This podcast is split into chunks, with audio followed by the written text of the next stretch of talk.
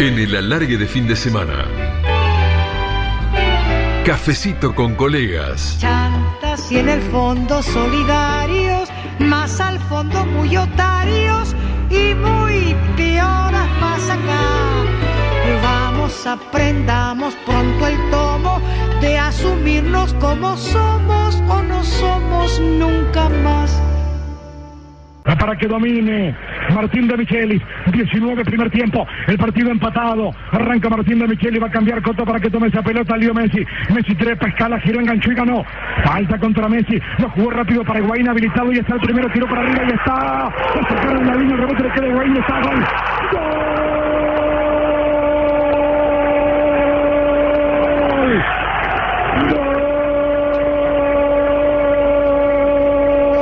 ¡Gol! Gol de Argentina, gol de Mercado. Gol del equipo argentino, Gabriel Mercado. El goleador que tiene el equipo nacional. Entró a tomar una pelota luego del remate de Higuaín. Y sacaron la pelota en la línea y marcado. Gabriel Mercado. Entró a meter el tanto de la apertura. Argentina mete el primer grito. El grito sagrado. El grito loco y arriba porque estuvo Mercado la chance como ariete para entrar a conectar. Luego de un rebote que quedó bollando en el área. Mercado pone Argentina 1, Bolivia 0, por 20 minutos. Y este primer tiempo, el goleador Mercado, el defensor que la mete y el grito nacional arriba 1-0. Compartir el cafecito con colegas con un relator es hacerlo con alguien que habla el mismo idioma y comparte la misma pasión que uno.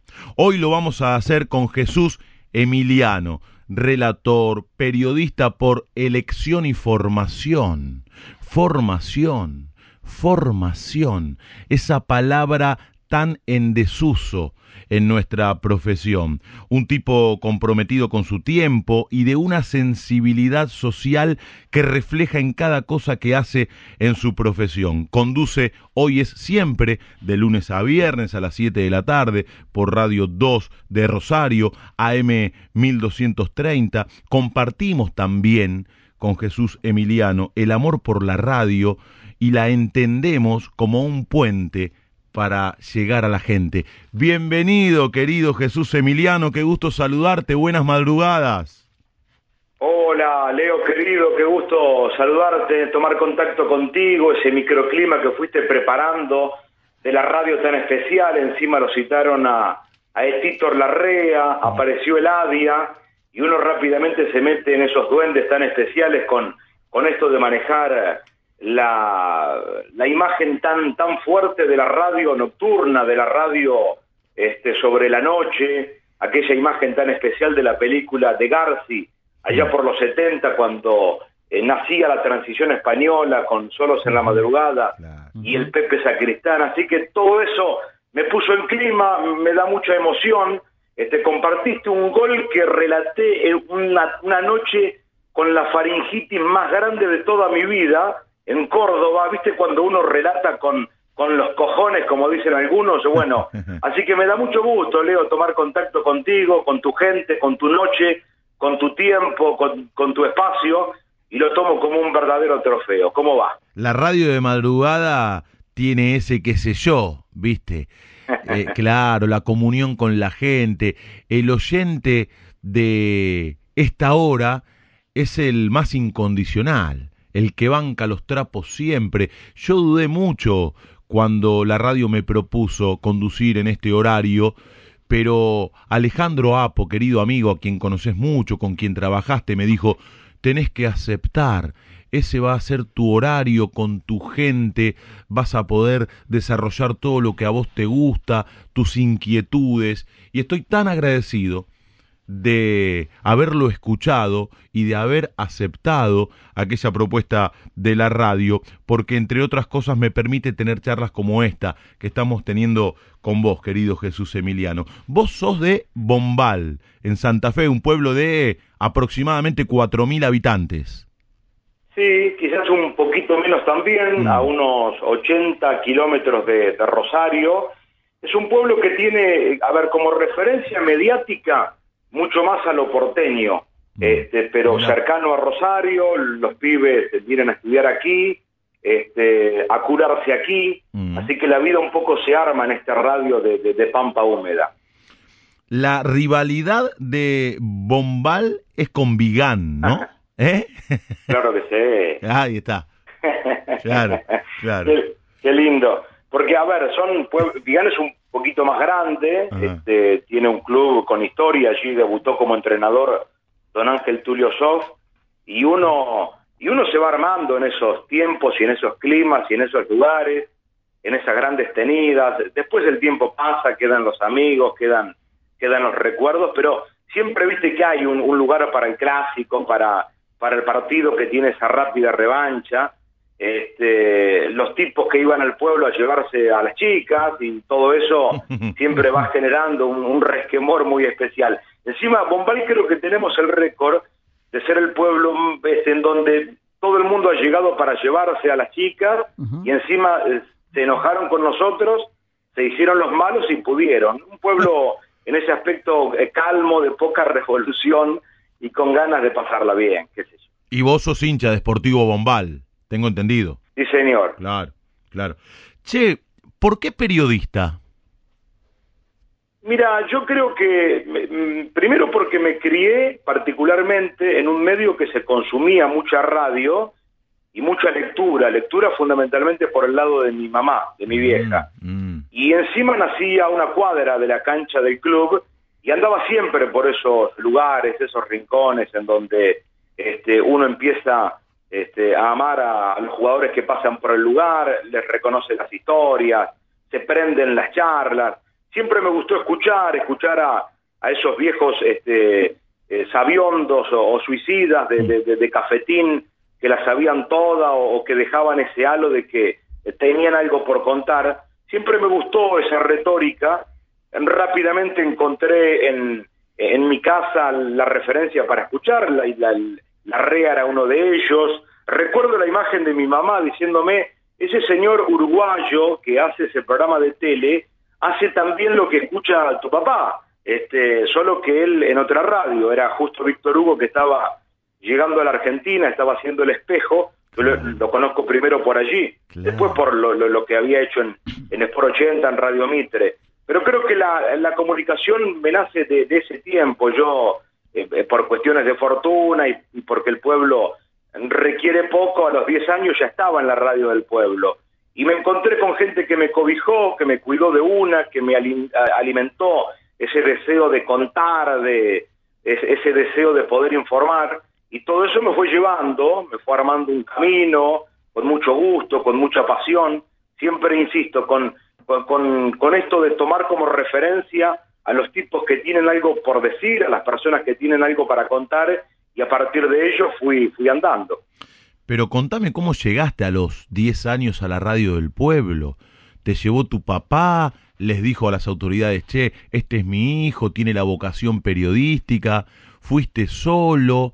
Contame esa historia porque es fascinante que un pibe de 10 años comience a trabajar en la radio de su pueblo. Es extraordinario. Salida de México 86, yo soy del 76, eh, termina el Mundial, este, en mi casa estaban algo preocupados, andaba demasiado tiempo hablando solo, Mm. alguien dijo, o este pibe o va a hacer algo de la radio o al psicólogo.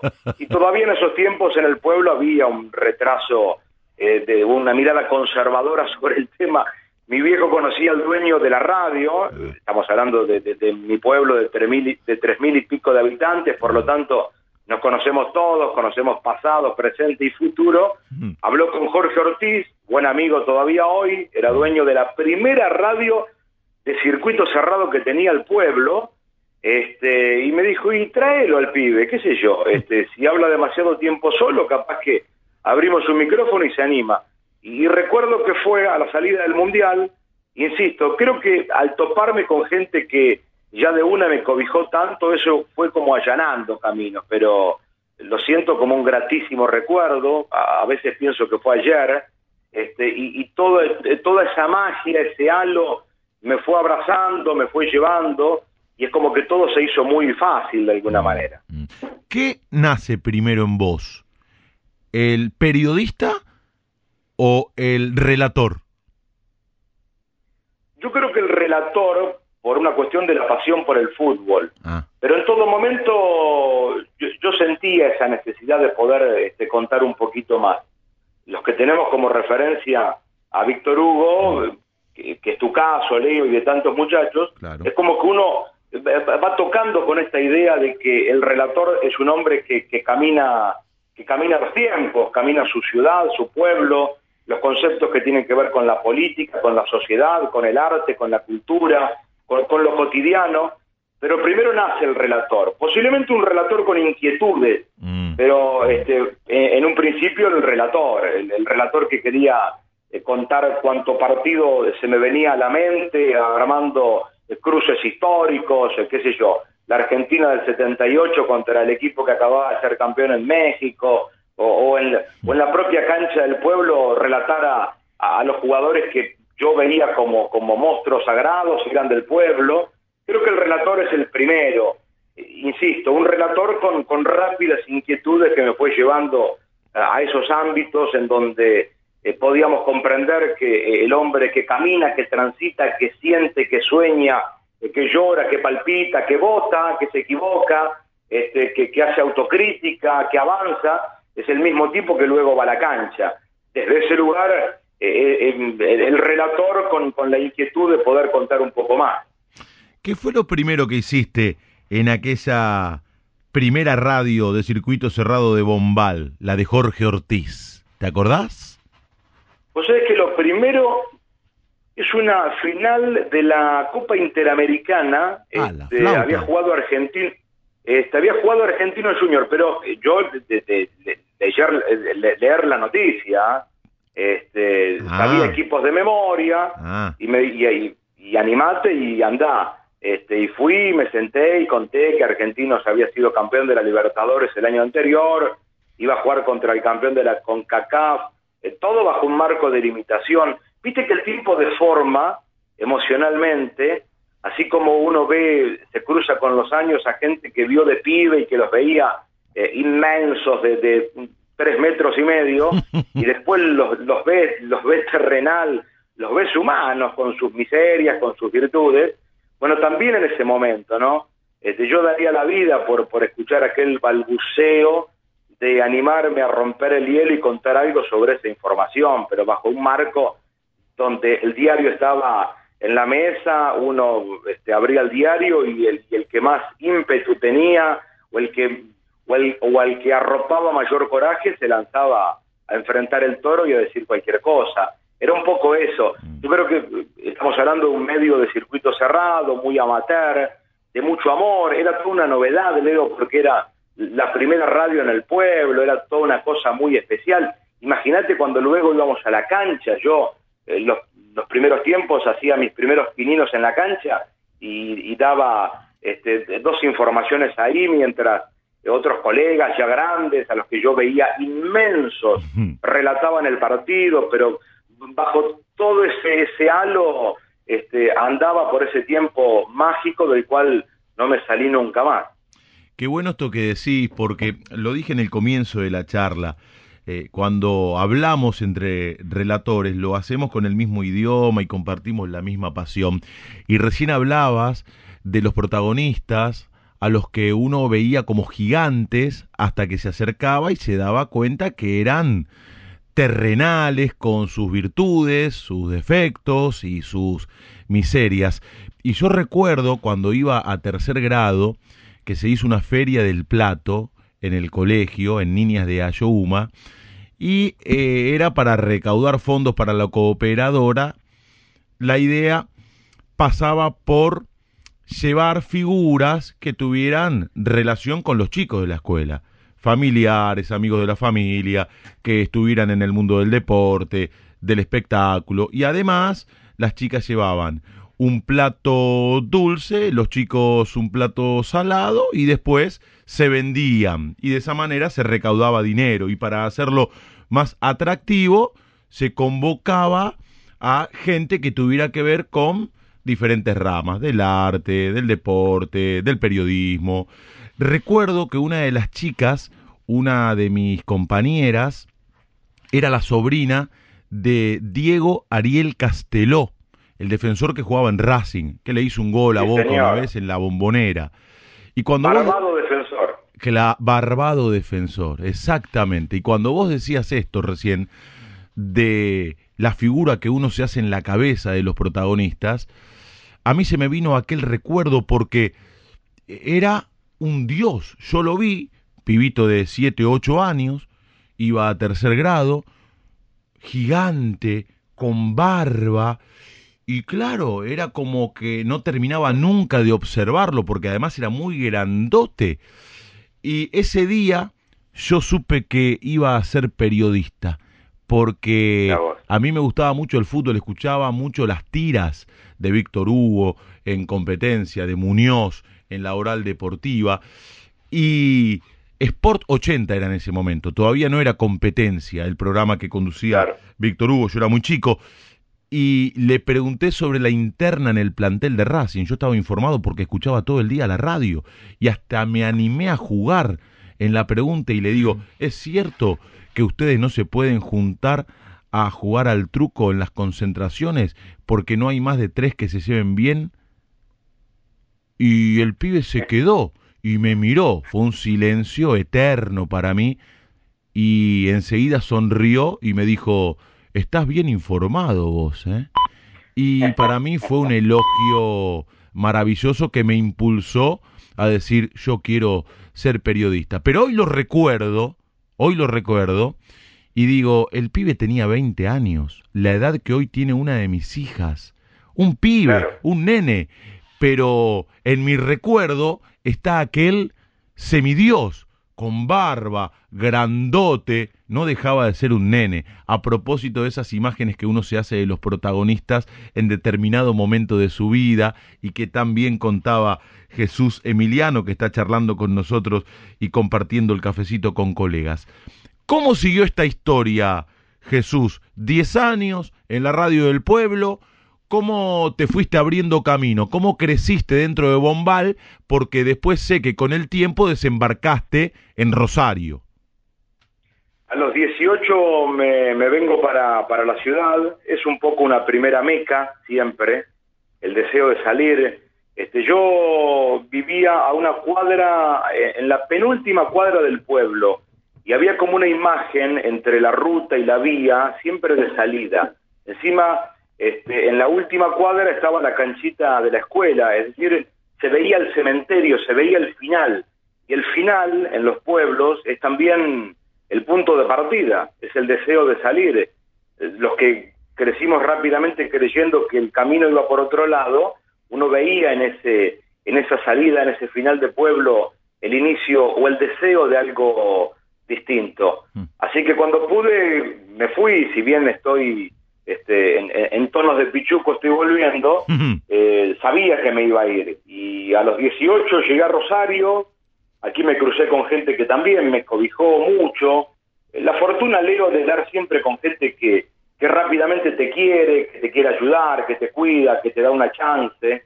Recuerdo que después de empezar en un informativo en LT3 con Rubén Pistaquia, que era el locutor de mi pueblo que había triunfado en Rosario, gran tipo, gran profesional, se murió muy joven, este, me cruzo con dos personas que querían hacer una transmisión para una FM, FM Río, y ahí es donde uno da con gente que, que antes de, antes de quererte te quiere. Escuchan, me llevan a una prueba, la prueba fue floja, flojísima, ¿viste? Cuando te sentís incómodo, cuando te das cuenta que lo que hiciste lo hiciste mal, era la primera vez en mi vida que relataban una cabina, cancha de central. Mira, recuerdo que dije la palabra a medias 47 veces. Aparte una palabra que se queda a medias porque tiró a medias, ¿viste? No tira nadie a medias, tira mal, tira bien, tira fuerte, tira despejado, pero tira. Mm. Y salí de la cancha aturdido, ¿viste? Cuando te das cuenta de que esto estuvo mal. Ay, Y el tipo al día siguiente me dice, mira, este, me piden un cassette de lo que se hizo y yo no lo voy a presentar. Y te digo por qué.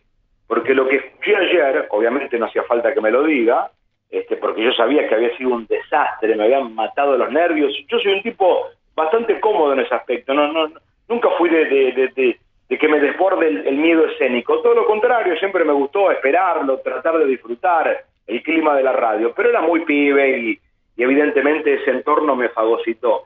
Y me dijo, hay algo que me dice que este no sos vos. Así que tranquilo, la semana que viene nos vamos a la cancha, hacemos una nueva prueba y ahí vas a ver que va a salir otra cosa.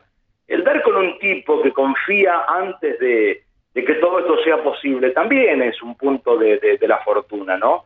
Y a la semana me mandó a hacer Tigre Argentino de Rosario, una final que ganó Tigre, este, y la verdad es que fui otro relator, a, los, a los dos minutos me di cuenta que ya era otra persona que estaba cómodo, que había una tensión ambiental que jugaba a mi favor, y así empecé.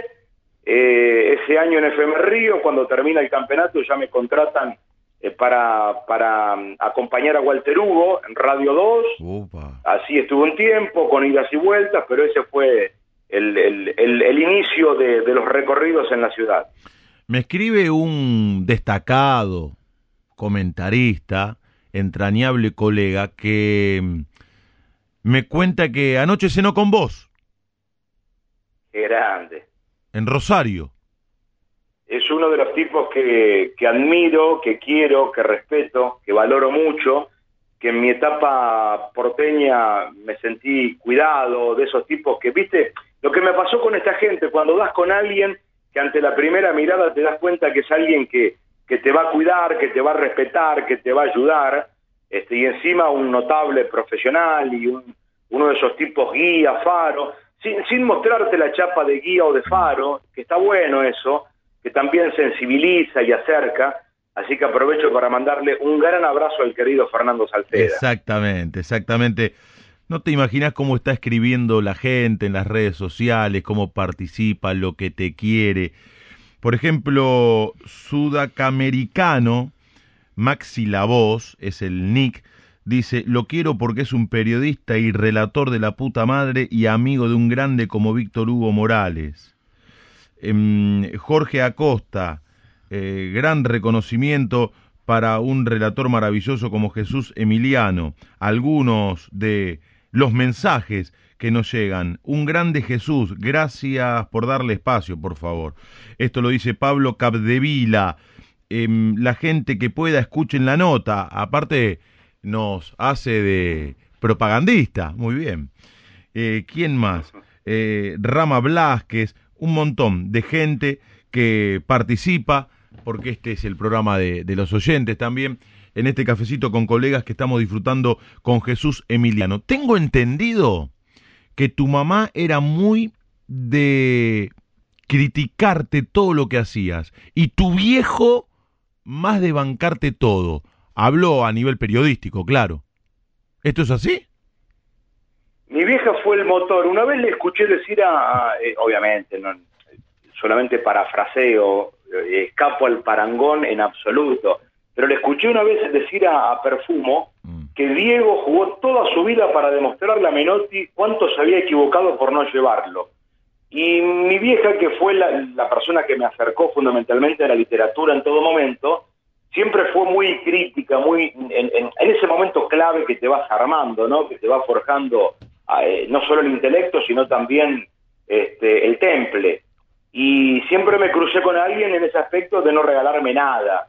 Así que es como que fue una especie de motor a la cual yo quería demostrarle que, estaba equivocado. Yo fui un pésimo alumno de escuela secundaria, hmm. ella una gran alumna de la de, del este de la primera clase que culminó quinto año en, en, el pueblo, la secundaria estaba llegando en aquellos momentos, para ella era toda una referencia y yo fui todo lo contrario, así que hubo como un distanciamiento sin sin existir esta cosa de este vos no hiciste aquello, por lo tanto no vas a poder, y de alguna manera comprendí con el tiempo que también era esa zanahoria que me iba poniendo adelante para, para yo avanzar.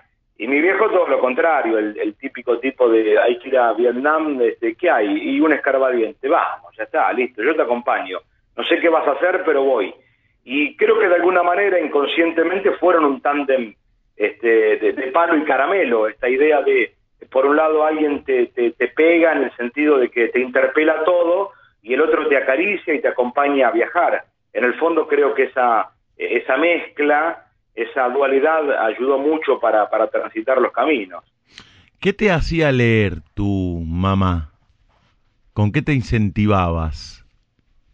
Mira, yo lo primero que recuerdo es la cita de autores, este, porque obviamente que no, no empecé por lo clásico, pero viste cuando cuando alguien este, te cita a alguien y te invita, y por eso me encontré rápido con, con, con Benedetti o con, o con García Márquez, estaba todo aquello dando vuelta. Y después, rápidamente, también ella, eh, eso lo, lo, lo aprendió rápido, de que siendo muy pibe era, eh, era muy bueno que yo lea cualquier cosa, desde el diario, el gráfico que estaba este, mejor escrito posiblemente que buena parte de la prensa escrita de hoy, donde había otro vuelo. Eh, recuerdo que me crucé con un tío abuelo que me regaló eh, pilas y pilas de gráficos en donde había mucho, mucho Ardizone, este, cosas de Panzeri que eran un poquito anterior, pero había todo un, todo un vuelo, un cuidado de la palabra, este, del verbo, del adjetivo, y, todo eso es como que me fue acunando rápidamente y ella alentándomelo, ¿no? Mm. Recién hablaste de La Rea, de Víctor Hugo Morales, a quienes escuchabas de pibe. ¿Qué más escuchabas? Hablame de relatores rosarinos. Mira, yo este, escuchaba pocos relatores rosarinos, ah. porque este, si bien los tenía, yo era un fanático, buscaba todo. Recuerdo en ese tiempo a, la dupla Caldiero-Molfino en el ST8. este, era, era, mira, cuando, cuando Central se va a la B, el pelado Jorlano dice, yo no comento equipos de la B, Jorlano era, era este, de, meter el dedo en la llaga y armar todo este Polémico, polémico. Le encantaba todo eso. Entonces, claro, ese LT8 se abrió, Caldiero iba con Morfino, con Central, que fue toda una revolución, y Caldiero con el, con el pelado hacían este, también por la 8 a Newell's Old Boys.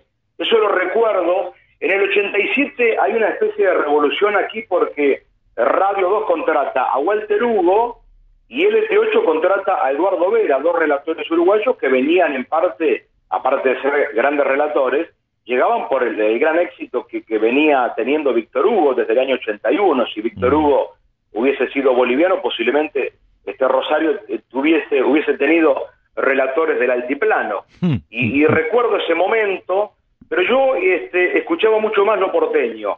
Mi viejo escuchaba Muñoz y yo lo paso a mi viejo a, a por 80 al final. Y después nos vamos a...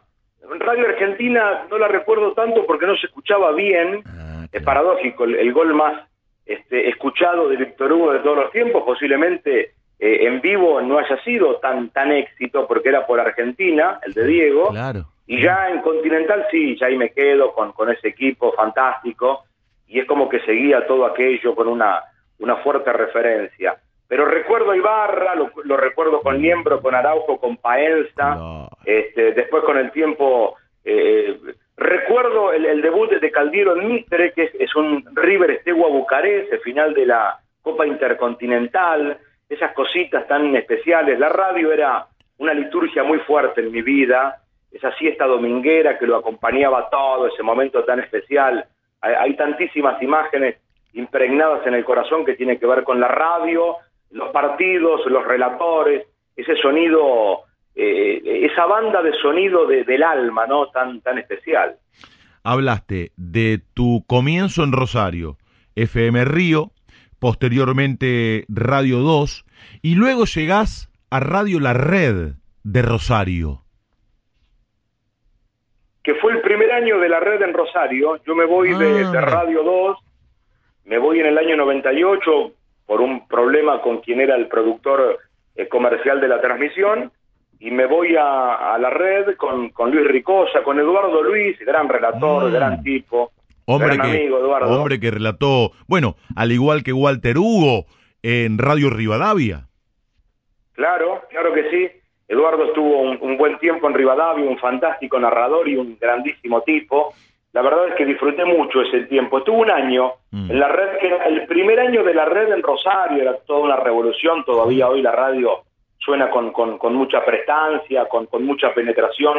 Y fue un año que lo, que lo disfruté mucho. Y al año siguiente vuelvo a Radio 2. Contame cómo se cruza Víctor Hugo Morales en tu vida, en tu carrera, porque lo tenías de referente, aprendiste a escucharlo y admirarlo. Facundo Cabral decía que cuando uno sueña mucho con algo se termina transformando en aquello que sueña. Y vos de chiquito, me imagino que soñabas con ser como Víctor Hugo Morales y terminaste laburando con él. Pero contame la historia, con Jesús Emiliano estamos hablando, contámela desde el principio. Mira, si es principio, te, te, diré que cuando mi viejo me llevaba a la cancha, fundamentalmente la de central, yo me iba a la zona de cabina.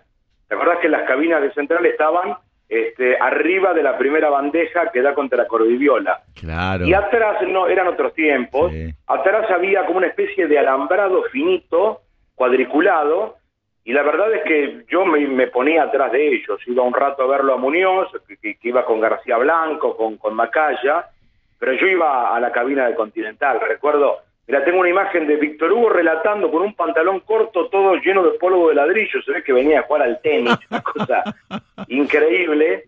Lo recuerdo al Tano Facini que le puse cara al Tano, porque era eran otros tiempos, no había, eh, con esto de que no había, yo era muy pibe, pero con esto de que no había redes sociales, Mm. había caras que uno no las tenía. La de Julio Ricardo sí, una prestancia, un, un señor. Lo recuerdo a Julio muy, muy bien vestido, un verdadero dandy. A Lucho Di Fonti como locutor, y claro, le puse cara por primera vez al Tano. Y verlo a Víctor Hugo manejar ese tiempo, ese contenido continente, como dice Quique Pessoa, manejándolo todo fue muy especial, muy fuerte. Con el tiempo, cuando llega Eduardo López a presidente de Newell's, eh, yo era muy crítico este, de una gestión que fue tristísima, de las peores, con persecución a, a medios, a periodistas, y estuve siete años sin entrar a la cancha. Y era muy duro porque eran otros tiempos, la radio había decidido que relataba a, a Central de local y visitante y a News solo de visitante. Eh, De local no, y no lo hacíamos ni hostiu, nada. Nos quedábamos afuera de una buena parte. Y en un momento Víctor Hugo se entera del tema, este, eh, dice unas palabras muy fuertes y muy lindas, después sobre un relato que una amiga mía le alcanza, y la verdad es que yo no lo quería conocer personalmente. Viste, cuando admirás tanto a alguien, querés de alguna manera este, protegerte y protegerlo. Es como que uno protege esa imagen inmaculada del tipo La inmenso, idealización. Uno protege la Claro, idealización. esto de, de romper con, con esa cosa tan especial, lo mejor es, es ponerse en un costadito, ¿no? Mm. Pero ella me insistió, Víctor Hugo escuchó ese relato, lo elogió al aire y me dijo, ¿te venís mañana sí o sí porque te espera? Y fui, la verdad es que fue muy fuerte, muy emocionante.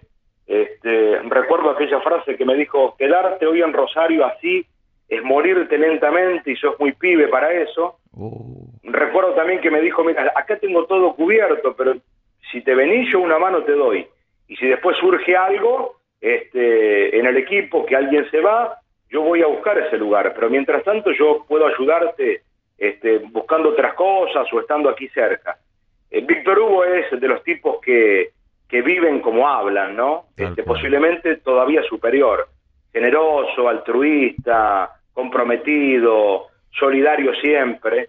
Así que fue muy fuerte y muy emocionante y muy lindo cruzarte con alguien que, que no te querías cruzar por, por temor a, a, a que sea terrenal, qué sé yo, a que sea humano, a que le duela un día una muela y accione distinto a lo que uno había elaborado, idealizado, como bien apuntás, Leo, y me encontré con un ser humano fantástico. Por lo tanto, todo es como que se facilitó, fue muy especial, este, esos gestos, viste, de, de llevarte a la cancha y llevarte a comer con la familia, cuando hacía media hora que yo estaba en Buenos Aires, que no sabía para dónde arrancar, quería salir del lugar y, y llamar por teléfono a toda mi gente querida para decirle que, que estaba con un tipo que quería tanto y que, y que todos querían a partir de lo que yo lo quería de alguna manera, y lo quiero obviamente.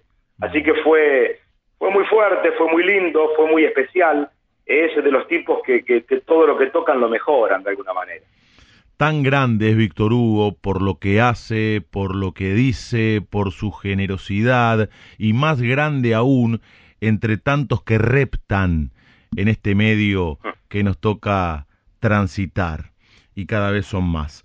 Estamos charlando, qué linda charla, che, lo, lo, estamos pasando muy bien con Jesús Emiliano en el alargue de fin de semana, estamos compartiendo con él el cafecito con colegas. ¿Te acordás de tu debut como relator en Radio Continental? Porque me imagino que te habrán pasado un montón de cosas por dentro ante semejante desafío, el desembarco en la jungla de cemento, eh, hacer el estreno en el equipo de Víctor Hugo Morales. Mira, recuerdo el partido y recuerdo la frase del día anterior. Víctor Hugo anuncia y dice, relata Jesús Emiliano, va a comentar Alejandro Apo, me mira y ah. dice, Apo va a ser tu ardigó. Este, porque él había debutado, él había debutado con Panseri, pero este Ardigó fue, de hecho te lo contó en la nota y lo cuenta siempre, el tipo que, que, que, le, enseñó a enfrentar el toro, a tomar confianza, a decirle, yo me voy, dale, habla, habla del clima, de la cancha, de, del estadio, del cemento, de la gente, de lo que sea. Y, fue un Racing 4 Atlético Rafaela 1 con Alejandro, a quien yo ya conocía y quería mucho. Y recuerdo una cosa muy especial de Alejo. Cuando, cuando estábamos por empezar, Alejo nunca me había escuchado relatar. Yo iba tranquilo, ya, si bien joven, ya con, con, mucho tiempo, con un par de Copas Libertadores y todo esto. Y es como que está bueno cuando esperan poco, ¿viste? Vos vas cómodo. Es como que este, es más fácil ser Bélgica que ser Brasil en un mundial, ¿no? Mm. Este, si esperan poquito, con, con algo, con alguito, uno conforma. Y me acuerdo que Alejo, antes de empezar, me dice, mira, si vos me necesitas mucho, yo entro 50 veces por minuto. Si vos querés, por comodidad tuya, que yo no entre nunca, así vos tomás confianza y vas solo, yo no entro nunca, decidilo vos. Y, y me lancé, obviamente, insisto, bajo la emoción del momento fuerte, pero por otro lado también este, cuando te sentís que, que estás en, en, tu lugar en el mundo. Y en un momento Apo me mira y me dice, lo pusiste ahí, nene. Este, Viste, cuando el avión ya está, ya superó, ya salió, ya este, el piloto lo puso arriba, eh, avisó que está todo bien, ya eh, todo el mundo se aflojó. Este, y bueno, y así fue la cosa, disfrutándola una noche linda en Avellaneda. ¿Cómo fue esa llegada a Buenos Aires? ¿Te costó el desarraigo, alejarte de tus viejos, de tu hermana? Contame qué fue lo que ocurrió cuando tomaste la determinación allá eh, a comienzo de los 2000, puntualmente en 2003, ¿no? Sí, yo creo que este, eh, para los que somos muy de pueblos es difícil el primer corte. Yo recuerdo que la primera noche en Rosario, ah. la verdad con, con, con, poca guita, este, con muchos temores, ¿qué hago acá? Aparte, ¿cómo vuelvo? Si yo mañana tengo que volver, hmm. ¿cómo vuelvo? Hmm. Porque me tiré un poco a la pileta. Lo sentí mucho más. En Buenos Aires es un gigante, es una meca, es una referencia eh, estética y ética, cultural, grande, es la ciudad que, que uno desea tanto.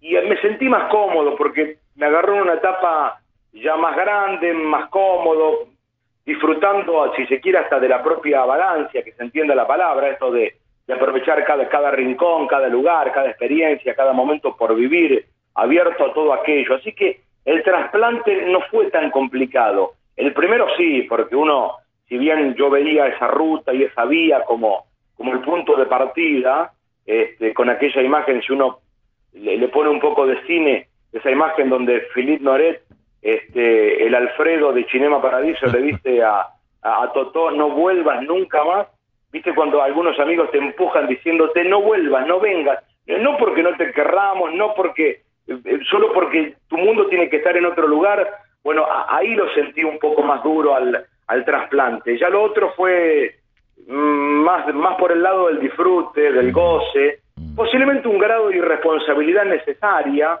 este, esto de, bueno, yo vengo acá a disfrutar, a ver qué sale con el laburo, a, que la ciudad me quiera, y para eso tengo que quererla, tengo que aferrarme a, cada baldosa, a cada lugar, a cada rincón.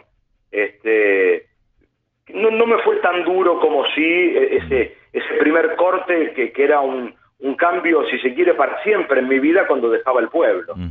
Faltan siete minutos para las tres de la mañana. Para aquellos que preguntan, che, ¿la charla es en vivo? Sí, es en vivo. Estamos hablando con Jesús Emiliano, entrañable colega, un tipo comprometido con su tiempo, relator, periodista, hombre de Radio 2 en Rosario.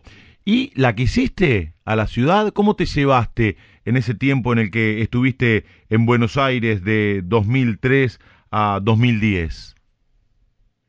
Mira, la quise, la quise tanto y tan bien que todavía hoy me pregunto qué hice cuando volví. Si bien volví por, por, otra, por otro motivo profesional y convencido, viste que uno, insisto, volvemos a la deformación del tiempo. Este, la, la pasé bien, la pasé bien, este, insisto, tipos como Fernando Salceda, todo el equipo de Víctor Hugo y tantos muchachos más es como que me allanaron el camino. Yo lo sentí como, como un lugar cómodo, nunca hostil, nunca. Eh, también creo que uno se va forjando de alguna manera o poniendo lo suyo, pero me sentí siempre muy, eh, muy cómodo en el lugar. ¿Viste cuando eh, te parece que, que podés caminar este, por tu casa cerrando los ojos en una noche completamente oscura y no vas a chocar nada, yo la sentí así. Posiblemente porque mi referencia eh, de muy pequeño era Buenos Aires. Insisto, viviendo a 80 kilómetros de Rosario, creo que en esto los medios históricamente tienen que ver y todavía hoy se lo critico a Rosario. Esto de, así como el rosarino se enoja con la indiferencia del porteño, los que somos de, del interior del interior, parafraseando al turco, al querido turco Hueve, dicho sea de paso, la el notón que le hiciste la escuché en vivo y la escuché grabada y siempre me emociono. Este, en ese interior del interior también somos destratados por ese segundo interior que sería Rosario. Mira vos. Y por lo tanto miramos mucho más lo capitalino, la mayoría son de River, de Boca, de Racing, de Independiente, de San Lorenzo. Así que yo tenía eh, por Buenos Aires, por su cultura, por su arte, el deseo de, no sé, de caminarla, de indagarla, de interpelarla, de enamorarla, de conocerla, de, equivocarme, de transitarla. Y, el tiempo que viví lo viví cómodamente, lo viví. Y, ¿sabes qué, Leo? Lo viví a mi tiempo.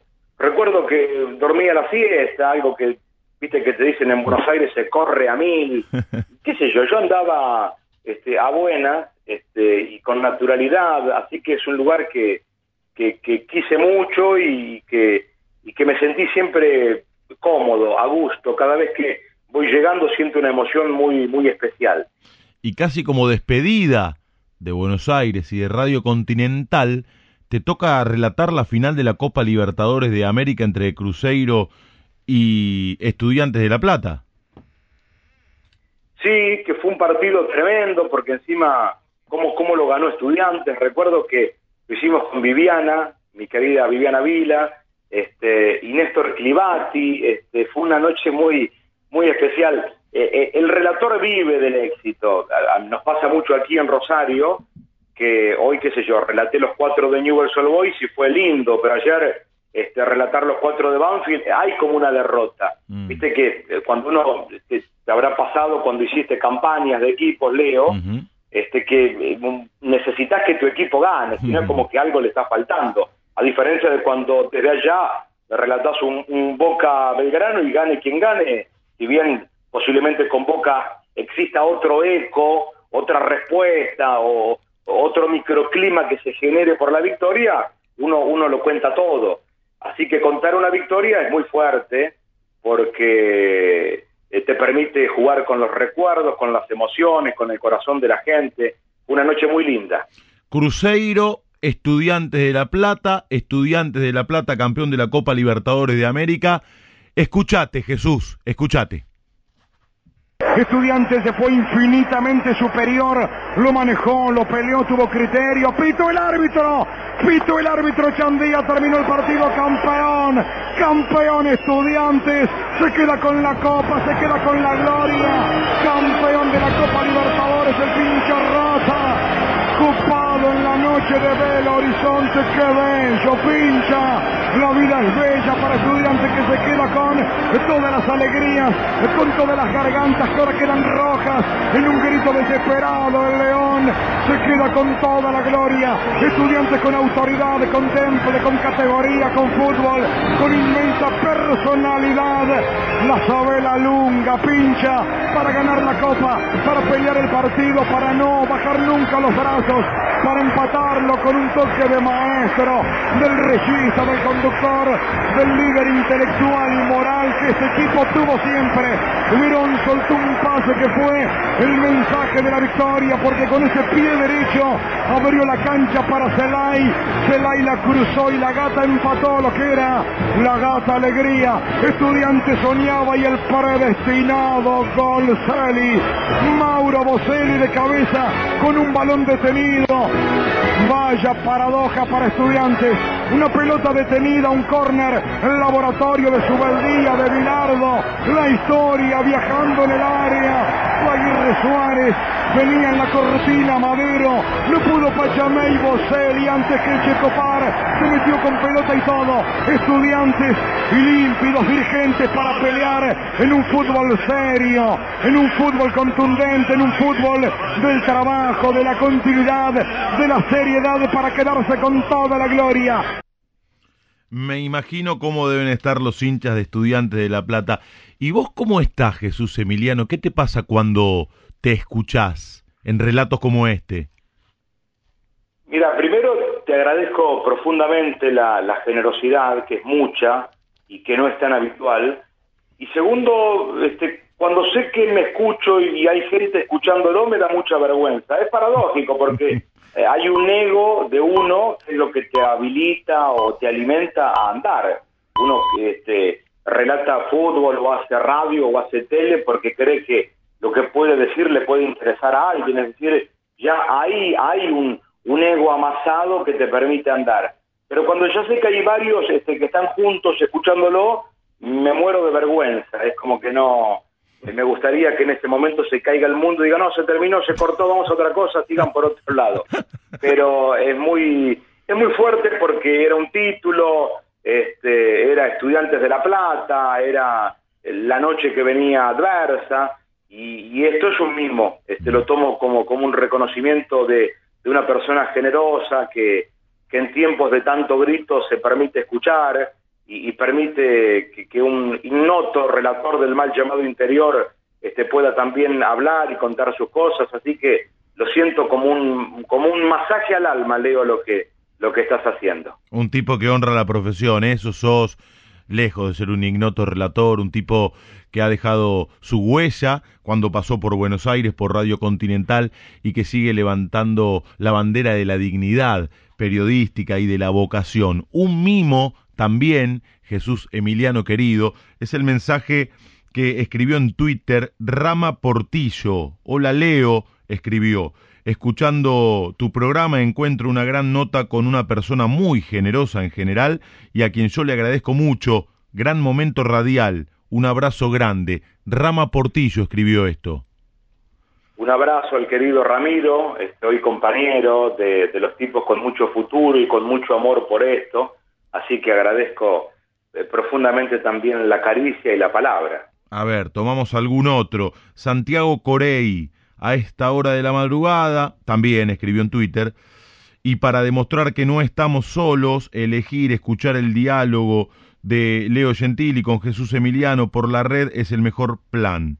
Relator y mucho más. Jesús es un maravilloso comunicador integral. Mirá, hablando de mimos, esto lo escribe Santiago Corey, en Twitter también.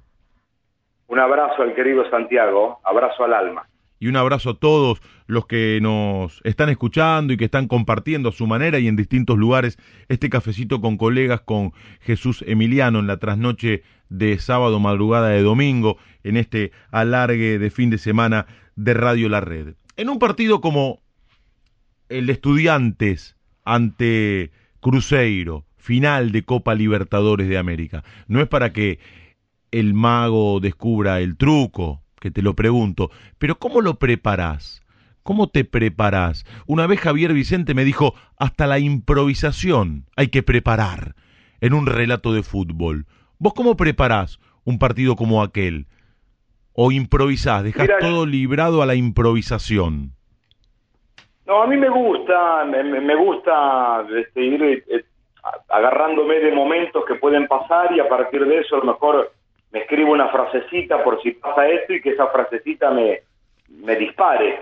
Después, viste, está el momento, cómo te agarra eh, la jugada, cómo te agarra el, momento emocional, pero me gusta ir pensándolo, después si me lo si emocionalmente me, sobrecargo trato de escaparle y, trato de que un poco también me, me gane el, momento de radio para que la impronta luego juegue su, papel y su partido, ¿no? Así que es como que uno, quizás este, cuando sabes que vas a relatar un partido, este, te, te agarrás de tal nombre, que podés jugar con esto, en algunos casos anotás, en otros te, te aparece en ese momento, después está la jugada, muchas veces la acción del partido la rompe alguien que no estaba esperada, eh, eh, cambia la trayectoria de todo y ahí juega lo que sale de adentro.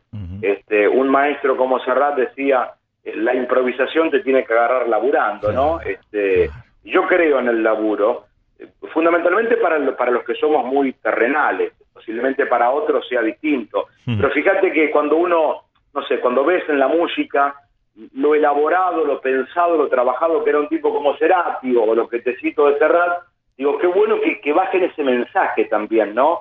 O que Diego, con su maestría, se quedase igual después de una práctica a pegarle a la pelota. Claro. Es decir, esto es un aliento a que los que tenemos que pelearla, Mm. este, tenemos que comprender que esto es eh, mucha sangre, sudor y lágrima, ¿no? Lo sumamos al Señor de la Noche, a este cafecito con colegas, lo estamos compartiendo con Jesús Emiliano, lo sumamos a Gustavo Palmer. Jesús, un gusto hablar contigo. ¿Cómo andás? Un abrazo. Si tenés que mencionar a cinco jugadores, el top 5 de cinco jugadores que relataste, ¿a cuáles mencionás? Y mira, yo tuve la suerte, de, yo lo agarré a Diego, siendo pibe lo agarré, este, mira, le relaté tres partidos a Diego. Mira. Y lo pongo a Diego, obviamente, lo pongo a Messi, ahí entro en un lío, porque ahora cuando corte la nota digo, uy, ¿cómo no nombré a este tipo?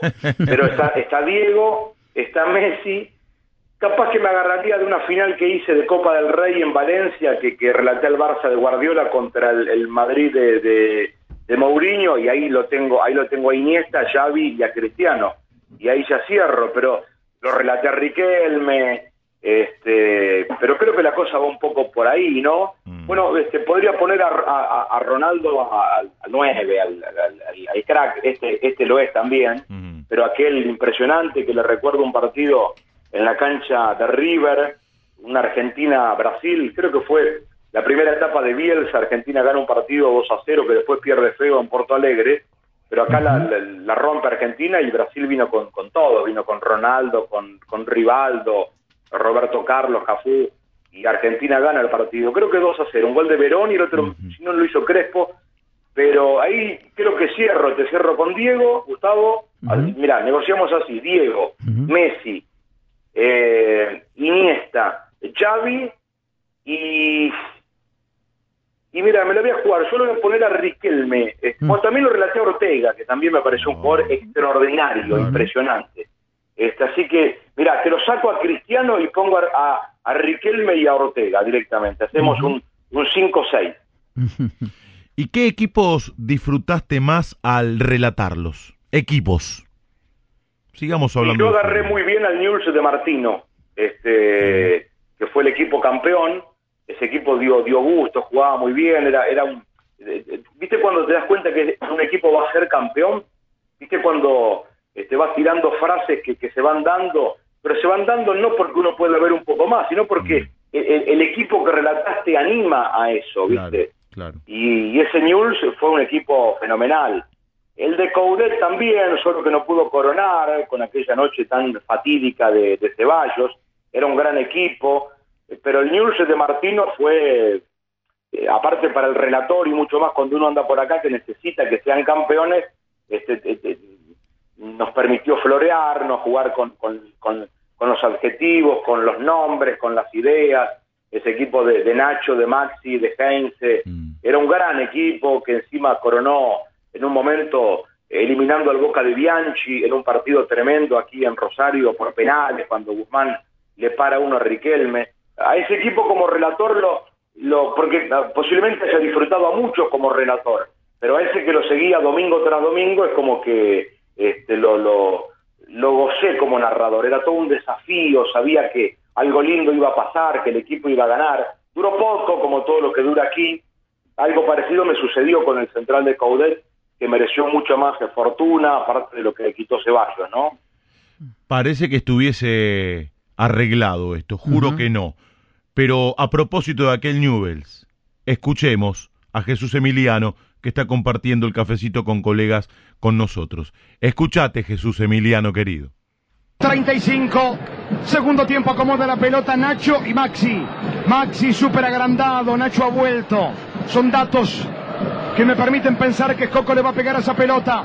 ¿Cuántos metros separan pelota de pórtico? Más de 30, 35 seguramente. Frente a la acción. Es Coco, le va a pegar. Esta le pegó, le pegó.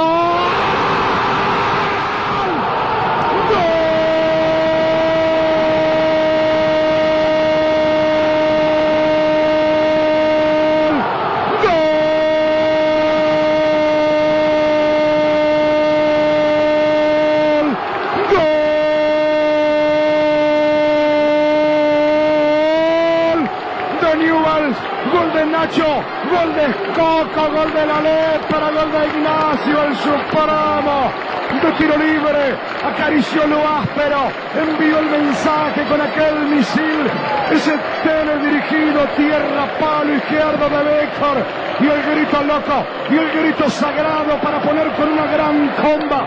La pelota viajó esquivando la barrera contra el parante zurdo del arquero brasileño. Gran tiro de Nacho, tiro brasileño de Nacho. Nacho de noche pone el grito inmenso, el que te vuelve a hacer el coco Nacho. Ignacio es coco de tiro libre para poner la lepra arriba dos, el Atlético Mineiro cero. Ahí está. Hablaste de aquel Newells. Apareció este relato a partir del trabajo de Chiqui Heredia, que está en la puesta en el aire y muy atento a todo. Es nuestro primer oyente, siempre digo eso. En definitiva, el operador es nuestro primer oyente y este es un oyente calificado. Vos sabés que este, ese es un gol contra Mineiro que después, creo que esa es la semifinal de la Copa News, venía Exacto. de eliminar en una noche electrizante al Boca de Bianchi y de Riquelme. Claro. Corregime una cosa, A ver. el querido Chiqui Heredia, este, ¿puede ser que haya sido compañero mío en Radio Concepto? Claro. O yo estoy en un lío grande. No, no estás en ningún lío. Te voy a contar una eh, una infidencia, una infidencia te voy a contar. Ayer me dice Chiqui, uy, este, qué bueno que vas a hablar con Jesús Emiliano, yo laburé con él en concepto y me gustaría que, que charles con él. Y le digo, bueno, pero decíselo. Y no, a mí me da vergüenza. Bueno, decíselo cuando lo llames, porque aparte Chiqui vuela de palo a palo, es productor, hace de todo en este programa. En cualquier momento lo va a conducir también. Y evidentemente, por lo que me estás preguntando, no te dijo nada el pavo. Vos sabés que cuando le noté el tono, digo, este es Chiqui. Este, compartí un lindo momento con él este, en una etapa de, de Radio Concepto, así que me da mucha alegría, Chiqui querido. La radio tiene esa magia Mm. y la radio de, de la noche, esa que, que nos pone en ese lugar tan, tan especial, ¿no? Estaba viendo hace un ratito un, un documental de Paco de Lucía este, y me quedaba con esa imagen de, de los andaluces andando por la noche eterna de esa Sevilla o Málaga o Algeciras tan, tan especial en donde le- la amistad, el cariño, el respeto gana un lugar muy especial. Y aunque a Chiqui no lo vi nunca más, lo recuerdo desde siempre. De hecho, cuando te escucho digo, este es Chiqui Heredia, seguro. Claro. Y hoy cuando lo escuché, yo también no me animé a preguntarle. Este, viste, uno va tomando clima, va calentando la garganta y se va animando a todo lo otro. Así como hay algunos que necesitan un trago de más Claro. para arrancar, nosotros con la charla nos animamos un poco, muchachos. ¿Qué tal? Claro, con la charla. Imagínate si además hubiese un vinito, ¿no? Las cosas que podríamos terminar contando. Eh, 12 minutos pasaron de las 3 de la mañana. ¿Por qué te fuiste de Buenos Aires? Algo adelantaste hace un rato, una buena propuesta de laburo, pero eh, ¿podés profundizar, ahondar en detalles de tu partida de Buenos Aires y tu regreso a Rosario, claro? Mira, yo este, voy a contar una historia que, que tiene un final, entre comillas, de derrota. A mí no me va mal, yo disfruto lo que hago, me pagan por lo que hago, estoy en un medio importante, pero cuando volví, volví porque con un amigo del alma, que todavía sigue siendo mi amigo del alma y compañero y socio, socio de la vida, Luis María Regui, queríamos en Rosario tener la chance de demostrar que Rosario no era la ciudad conservadora en los medios que todo el mundo dice en Rosario que es. Y si bien la, peleamos y, y pudimos hacer Copas del Mundo, Copas Libertadores y mucho laburo, creo que de alguna manera también caímos derrotados. Mm. Es una ciudad muy conserva, muy cerrada, eh, con mucho temor a, a, cambiar lo, establecido, este temor a, a, que nada se desordene, a que todo esté muy cuidadito, muy afiatado, muy cerrado. Volví porque tenía ese deseo de hacer algo grande, que en parte lo hicimos y en parte me he quedado a mitad de camino. Y soy de los que no creen que exista un lugar en el mundo este, es un tiempo, mañana puede ser otro y otro, no me cierro a nada, pero volví por aquello, por ese deseo. Rosario es una ciudad genovesa, dicen los informes de, economía y de, y de sociedad, que es la primera ciudad del país que entra en recesión cuando el país se cierra y la última en salir. Y vivir aquí es un poco eso. Mm. Hay una mirada conservadora en los medios, mucho temor a, a, sacar el pie del plato, eh, si bien se vive bajo el marco de tiempos duros, de una violencia que existe y es tal, pero también eh, es en distintos lugares. Yo la disfruto, la quiero, tengo dos hijos que son de acá, por lo tanto también ya soy de acá, pero como soy de los que cree que, que, el mundo puede ser de uno, de alguna manera, este, tampoco me cierro. Pero volví por eso, Leo, en ese tiempo, eh, hay un concepto de, temor a romper con lo establecido y se lucha mucho contra eso. ¿Viste esa idea que tiene Rosario eh, o, que tienen los de afuera para con Rosario de que se respira arte, cultura? Y en parte lo hay, pero también es una máquina de inyectar a partir de sueños. El sueño te lo cobran caro. A mí me gusta, yo soy crítico, eh, interpelo las cosas, me bajo que me interpelen también, porque en este recorrido también te pueden decir posiblemente no te dio el pineo o ha faltado algo. Este, soy de los que, insisto, tenso la cuerda, me parece que, que vale, eh, eh, también nos ayuda a crecer, a corregir, a mejorar, a agregar, pero en, en ese momento volví por eso, Leo. Lo sumamos a Javier Lucy, que también quiere preguntar. Javi. Eh, buenas, buenas noches, buenas madrugadas, Jesús. Estaba pensando en, en, otra vuelta. Recién nos contabas lo que era ir vivir en un pueblo, después mudarse a Rosario, después mudarse a, Buenos Aires. Pero cuando volvés al pueblo, aunque más no sea de visita, eh, ahora por comparación, o porque también uno crece y tiene otras miradas, encuentra, encuentra ese pueblo diferente y con cosas lo positivo, por ahí voy. Eh, ¿Te pasó a vos eso, ver al pueblo diferente? Sí, también es verdad que hay un ejercicio que me lleva a que, por un lado está aquel pueblo idílico que lo llevo en el alma y que es más, no necesito ni volver para estar. Hay un aroma, una esencia, un rincón, amigos, palabras, momentos, amores, desamores, dolores que, que lo llevo por siempre. Ahora vuelvo al pueblo más terrenal, porque uno vuelve ya más grande, si bien mi compañera es de allí y mis viejos están allí, entonces eh, vuelvo seguido y es un lugar que quiero, es un lugar de afecto donde siempre está el abrazo, pero ya este, lo distinto del pueblo hoy es que eh, uno ya lo ve más con, con ojos de, de, realidad, es decir, ahora todo lo que uno ve es la realidad. Es un pueblo que está contra la ruta, cercano a la ciudad, un pueblo de avanzada en el sentido de que este, tiene una buena proyección industrial, de, pampa gringa, también de mirada conservadora, si se quiere, este, con, con temor a lo distinto, pero uno se aferra a, esa primera creencia y a partir de todo aquello es muy fácil, ¿no? Uno extraña eh, esos rincones y esos lugares que, en los cuales amó la vida, como dice el poeta. Entonces, con, todo eso uno juega, es parte del bagaje, eh, de las alforjas que, las carga con todo ese amor, y todo eso está rondando siempre. La vuelta más material es la de hoy porque hoy vuelve un tipo de 44 años que, que ve todo eh, con, con este tiempo, ¿no? Si se quiere. Y es un lugar que también se deja querer, posiblemente porque mi compañera es de allí, este, mi gente es de allí, y porque siento que es una tribuna que, siempre de alguna manera me quiere, me espera y me abraza.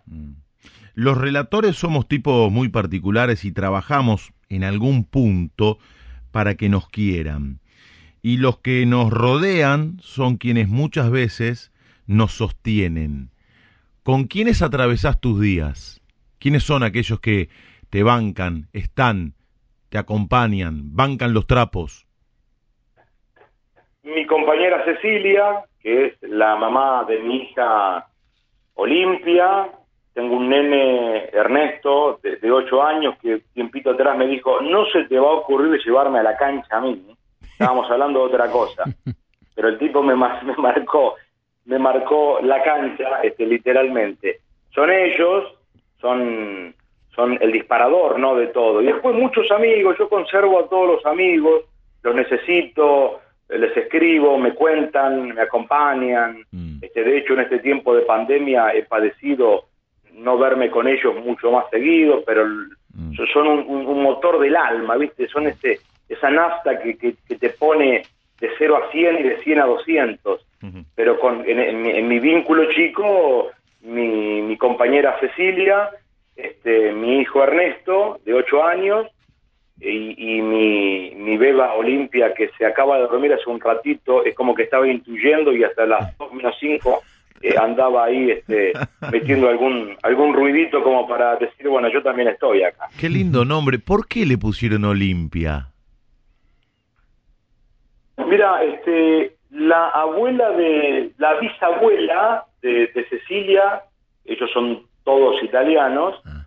este, se llamaba Olimpia.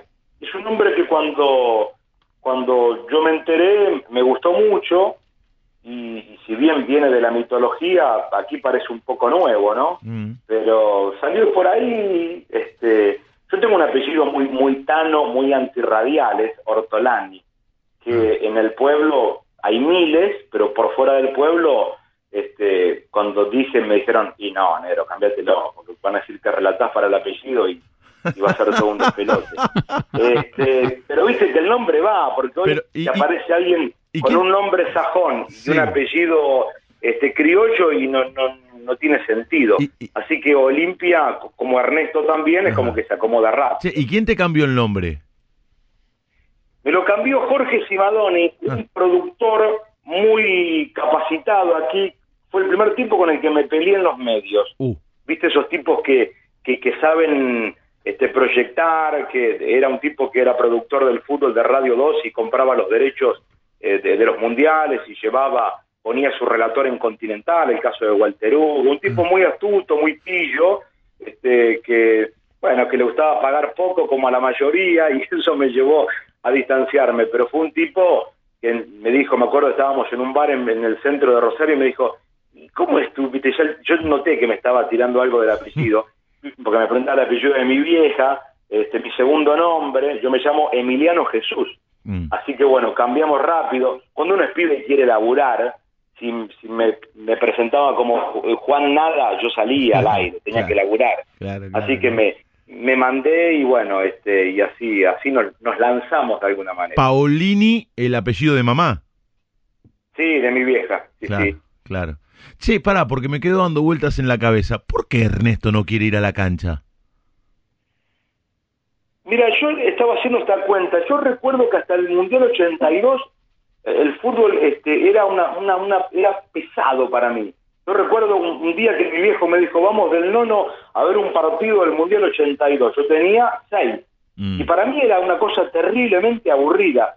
Pero ahora, haciendo memoria, ya recuerdo equipos de ese mismo año, se ve que a la salida del Mundial algo me atrapó. Mm. Eh, a Ernesto le gustan los autos, que yo de mi auto, si me decís dónde está el motor y puedo ir atrás a buscarlo, este, soy un tipo que el auto hace ruido y me acostumbro a ellos en vez de ir al, al, taller mecánico. y él se volvió un fanático de los autos, cero fútbol, qué sé yo, ¿viste? Yo, a, mí, a mí me cuesta también esto de, de, motivarlo en ese aspecto. Siento como que me estoy metiendo en algo que tiene que ser natural. Entonces, como que bueno, si le llega, le llega. Y si no, irá por otro lado, le gusta el arte, la pintura, qué sé yo, que, que, sea feliz. Igual no te quejes, ¿eh? porque sos uno de los pocos relatores que maneja. Lito Costafebre no maneja, el polaco Caimi no maneja, Walter Saavedra no maneja, yo no manejo. Así que. Ah, mira. sos un caso eh, raro ¿eh? en ese aspecto, ¿no? O los raros seremos nosotros en todo caso. Puede ser. Pero no, que hay como una cuestión en los relatores que no manejamos vehículos, no manejamos vehículos, o muchos de nosotros. Eh, la última, querido Jesús. Ah, y atención, hincha de Rosario Central, porque hace un rato hizo mención Jesús Emiliano al equipo del Chacho Coudet. Y vamos a cerrar esta charla con un gol relatado por Jesús Emiliano de la Copa Libertadores de 2016, de aquel Rosario Central, cuando le ganó 3 a 0 a Gremio. Esta es la última. Quiero que armes el equipo ideal de todos los tiempos para transmitir fútbol por radio.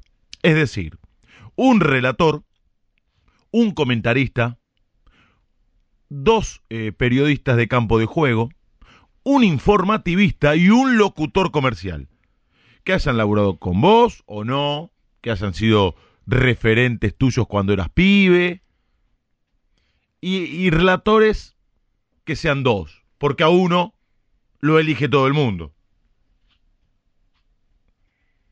Sí, claro, este, con Víctor Hugo es como es como Pizarri que ande Diego por ahí, ¿no? este, eh, qué sé yo, este, eh, ¿qué, ¿qué, tema, no? Este, relatores hay, eh, por fuera de Víctor Hugo, me gustan mucho. Yo soy muy escucha de la radio, yo soy un fanático de la radio, me encanta, este, sigo tu relato, de hecho te escuché un rato hoy con, con Racing Arsenal, yo venía a hacer el partido de Newell's Old Boys, me, encanta tu impronta, tu, puesta, a mí me gusta el relator potente, este, que, marca las palabras, me, me gusta mucho esa escuela eh, uruguaya, este, que no sé si es tan uruguaya, pero tiene ese, esa impronta, lo escuchaba de pibe a...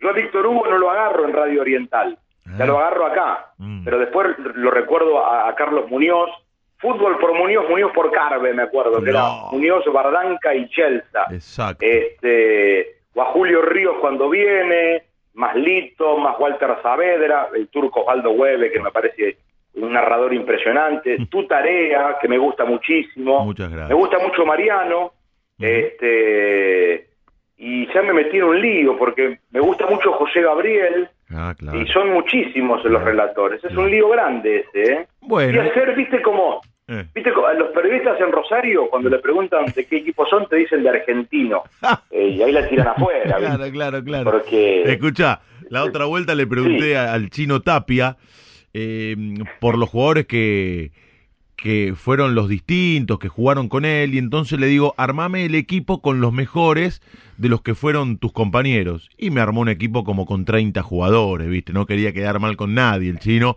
Y me hiciste acordar a eso cuando pusiste a tantos relatores, pero está muy bien porque me metí ahí, asomé la nariz, así que yo ya estoy contento. se quiere ir a dormir Salceda, pero dice que no puede, ¿eh? Mañana tengo que trabajar y mirá hasta qué hora están haciéndome quedar, dice.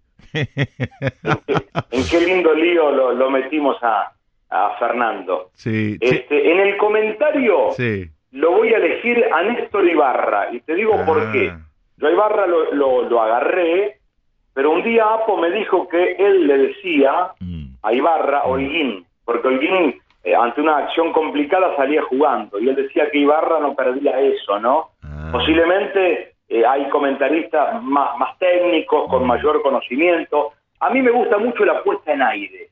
Mira, yo, eh, Leo, puedo vivir sin fútbol, no puedo vivir sin la comunicación. Para mí, el arte está en, la puesta fundamentalmente. Por eso, entre un tipo que lo sabe todo y uno que, que lo sabe decir, quizás sepa menos, yo te lo elijo a ese. Es un estilo, obviamente. Hay gente que lo ve muy bien y, no lo explica tan bien. Qué sé yo, escuchás a, Víctor Brizuela, lo escuchaba con el turco Hueve, y cuando vos ahora indagás un poquito, y no sé si decía tanto, pero había una cadencia, un, un tempo, un espacio, un timing para decir que lo, qué sé yo, un día hace un golazo el Charlie Carrió, ¿se acuerdan? El día de gimnasia, Huracán, buen Belgrano, y el turco mete un relato impresionante, ¿viste? Y cuando cierra, había sido un golazo, y el comentarista, el negro Víctor Brizuela, en vez de explicarlo, dijo, que lo Carrió. y ya está, ¿viste? Claro. Y, y obviamente que uno necesitaba algo más, pero con eso ya el tipo te, te, te avanzó 20 casilleros Claro. y después todo lo otro. Claro. Pero te lo elijo a Ibarra. Muy bien, Néstor Este, Ibarra. Eh, campos de juego. Ibarra. Dos campos de juego, dos Campo periodistas de, juego. campo de juego.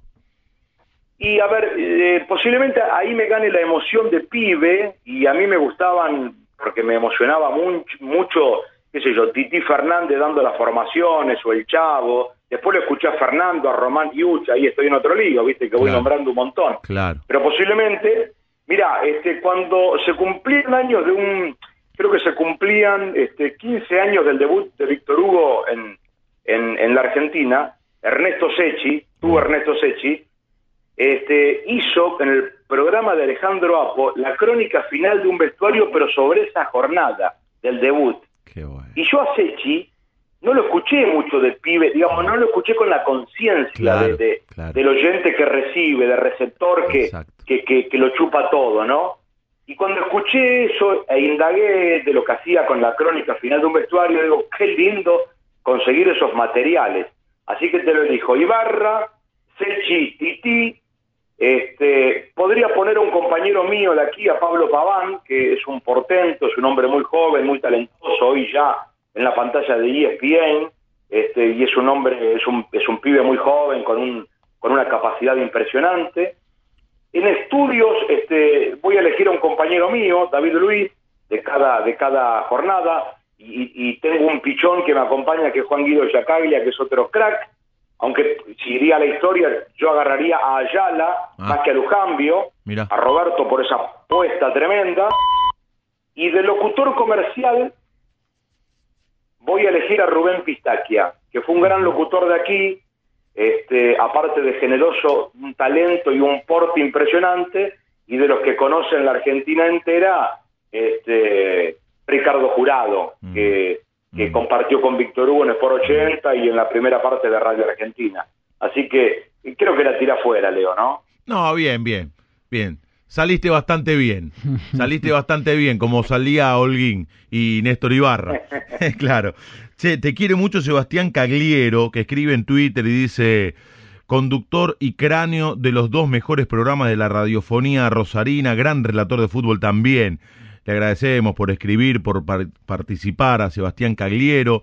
Marcos, ese es su nick en Twitter, dice, hola Leo y Jesús, escuchándolos, los relatores argentinos son increíbles, más aún los de radio, les agradecemos a todos, a los que les leímos los mensajes y a los que no, porque no tenemos tiempo, pero les agradecemos de corazón por ser parte del cafecito con colegas de este alargue de fin de semana. Te mentí, la última es esta.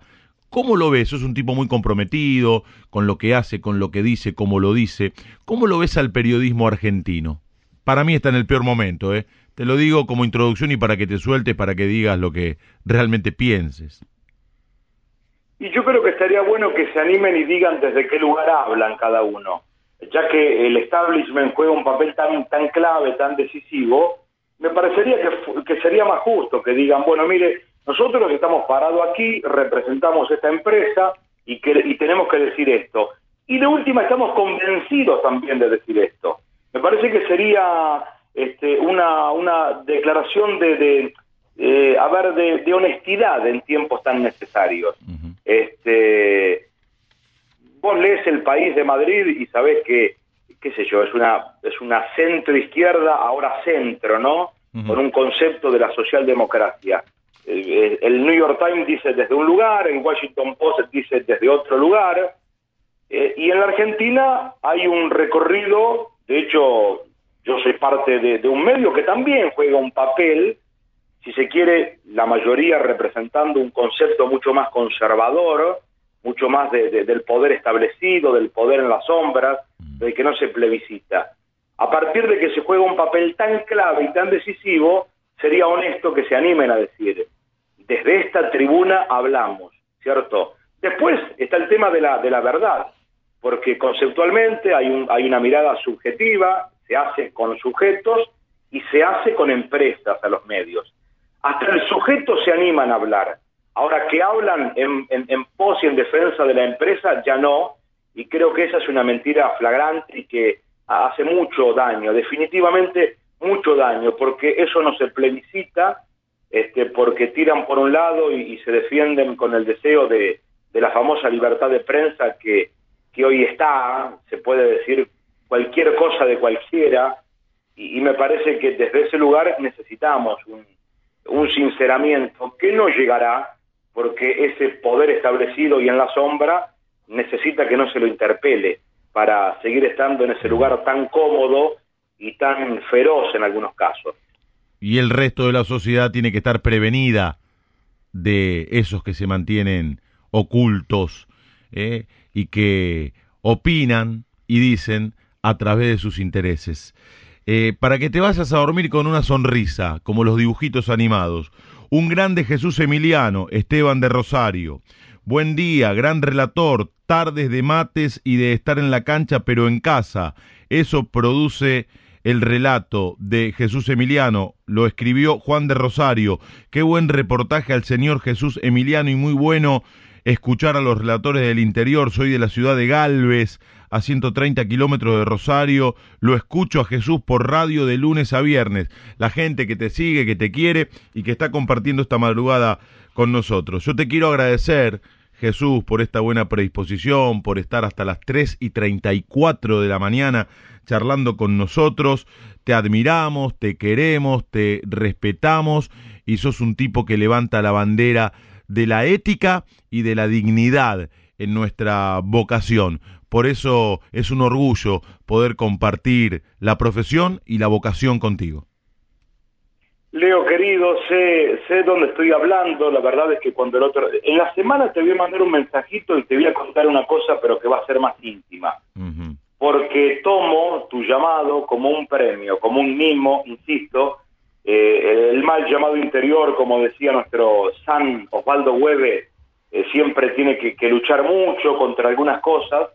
Y aparecen tipos que, se animan a mucho más, que patean el tablero, que, desordenan ese orden establecido que planteaba Benedetti mm. en, un poema y que nos invitan a la aventura y al vuelo. Así que cuando me enteré de tu, de tu invitación, de tu convite, lo sentí como un premio, como una caricia, es un medio que respeto muchísimo y es un producto que escucho, que valoro, que lo vengo escuchando desde, desde hace muchísimo tiempo y mucho más tu tarea. Así que tu llamado, tu abrazo, tu, tu cuidado, tu interesarte por la opinión de alguien desde aquí, la valoro profundamente, la valora toda mi gente y me llevo un trofeo lindo en esta charla en donde, en donde prevalece el cuidado de la palabra, pero como punto de partida. Mastroianni decía que él hacía teatro para irse a comer con los amigos a la noche, después del teatro. Y yo creo que esto es un poco eso, ¿no? Es una sobremesa larga, linda, donde se fue regando a partir del cariño y de tu respeto, de tu gente, de tu momento, Así que me lo llevo bien guardado en el corazón. Un abrazo grande, Leo. Gran abrazo. Y para que no se enoje nadie, para que no se enoje nadie, cerramos esta charla con el gol que vamos a escuchar relatado por Jesús Emiliano. Que descanses, gran abrazo y a seguir adelante, a seguir adelante porque tipos como vos mejoran la profesión. Que descanse, Jesús. Abrazo inmenso, Leo. Salute. Jesús Emiliano pasó por el cafecito con colegas de Radio La Red. Centro largo de Herrera, qué pena. Muy pasado igual, toma Pinola, ubicado como Ariete, metió centro Rubén de cabeza, venía para meterse con pelota y todo rechazo Fred. El rebote le queda Musto, persiste la carga canalla. Meten al centro de pelota para Servi que va, escaló, enganchó. Buena finta, buena gambita, penal, penal, penal. Contra Servi penal contra Sarvi, toda la chispa, todo el talento, todo el potrero, toda la gambeta, toda la salida de, de Sarvi. Los teléfonos encienden sus cámaras para quedarse con el gratísimo momento del penal. Central para meter el segundo. Rubén y Marcelo, Marcelo Rubén, arco de regatas está. ¡Gol!